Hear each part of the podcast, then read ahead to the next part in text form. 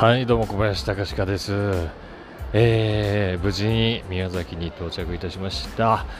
えー、今ちょうど4モールに入ったところですけどもね普通に、えーえ、にぎわってますね。あというかあ台風一過でものすごく晴れまして宮崎あの延岡の方で竜巻があったらしくてそちらは被害あったみたいですが、え、こちらは結構、えーあのまあ、いつもより強い台風来たなという感じだったみたいです。あのタクシーの運転手さんのあれによればね。なので、えー、たくさんの人が集まってくることを期待して、えー、アベレージの出張イベント、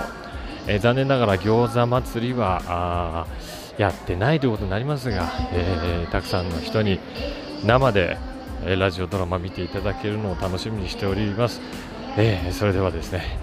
初宮崎。初宮崎なのに、えー、僕は今日日帰りになってしまいましたが まあ、またいずれね、えー、改めて来たいなと思ってますんで、えー、まずは今日一日楽しんでみたいと思います。皆さんも楽しんでいってくださいというわけでどうもありがとう。バイバイ。